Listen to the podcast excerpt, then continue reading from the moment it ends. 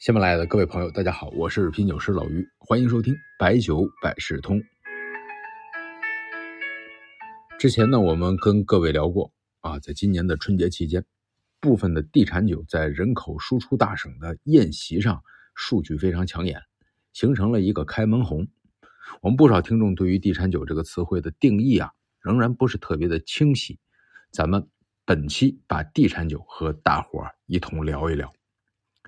这个地产酒呢，其实可以叫地产白酒，近似于区域名酒，就是在当地生产，在当地或者周边进行销售，在其他地方占比不高，主力的价格带属于中端白酒的品牌。那为什么有地产酒这个说法呢？因为各地的人群呢习惯口味各不相同，有的地方是清香，有的地方就是齿香，可能互相还不认同啊，就像每个地方都有自己的方言一样，五里不同风，十里不同俗。地产酒的优势呢，就是来自于对于本地的熟悉，生长于斯，有地缘的情节在其中，当地群众也比较认同，这就是一个天然的地域优势。其次呢，是因为一直深耕当地，所以渠道建设非常下沉，这是一个很强的壁垒。你全国性的大品牌虽然很强势，但是强龙压不住地头蛇，我的配套服务做得更好。第三呢，就是地产酒啊，受到一定的地方保护。你比如领导人坐汽车，我要选什么红旗车？劳斯莱斯再好，你也不能坐。而你是我这个地方的企业，对我的税收有贡献，那政府我要扶植你。刚才我们说了，地产酒啊，主要是中端酒，大概是一百到三百多，这满足的是大众的基本需求。我们就拿一些大酒厂举例，比如说安徽的口子窖，那对应的地产酒五年、十年这样的产品；那甘肃的金辉酒，那就三星、五星这样的。这些白酒的利润率决定了依靠渠道非常重要。对于地产酒而言，有分销模式、经销模式、总代模式和买断经销模式。深度分销的厂家呢，你控制率就会更强一些；总代模式的利润率会高一些。几种模式呢都有自己的优缺点，也都有跑出来的成功案例。地产酒呢现在复苏呢，不单纯是疫情的恢复的这种报复性消费。而是有个消费升级的驱动，比如江苏啊，现在在全国 GDP 第二，那就有很强的这种示范效应啊。比如洋河十年前那喝海之蓝，那这部分人呢，现在呢可能天之蓝的占比比较高，那么海之蓝呢，现在呢也不是十年前的那个海之蓝。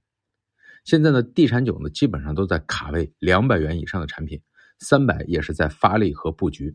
当然，到了四百块钱，那上面的全国性名酒啊，就比如说浓香的，像水晶剑，可能就对下面的价位呢进行了什么压制。这个时候，你要是再想突破，那不能仅靠渠道，而是要对于品牌予更多的投放。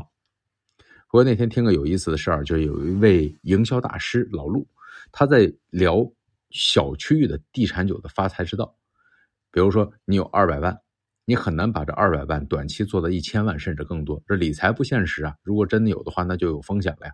但是呢，在白酒领域呢，他提了个思路，就是你到一个没有白酒品牌的县注册一个当地的品牌，一听呢就是一个当地的地方酒，然后呢一半的钱贴牌生产，找性价比还不错、符合当地口味的酒，瓶子呢也要做的有地域特色，一半的钱呢用来在这个县城铺渠道，因为没有当地的地产酒可以填补这个需求。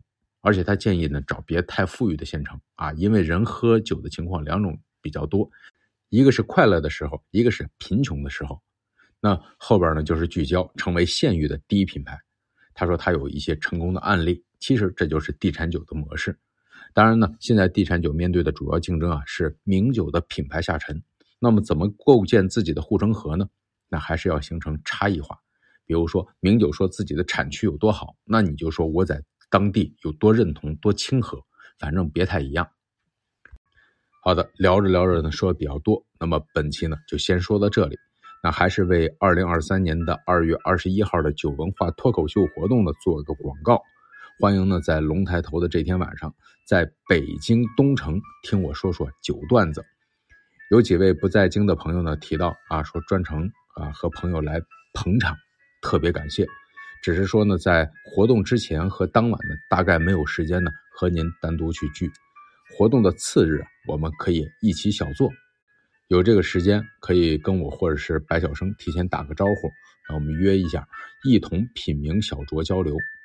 最后呢，用苏轼的《水调歌头·安石在东海》的几句做一个结尾：“故乡归去千里，家处折池流。我醉歌时君和，醉倒须君扶我。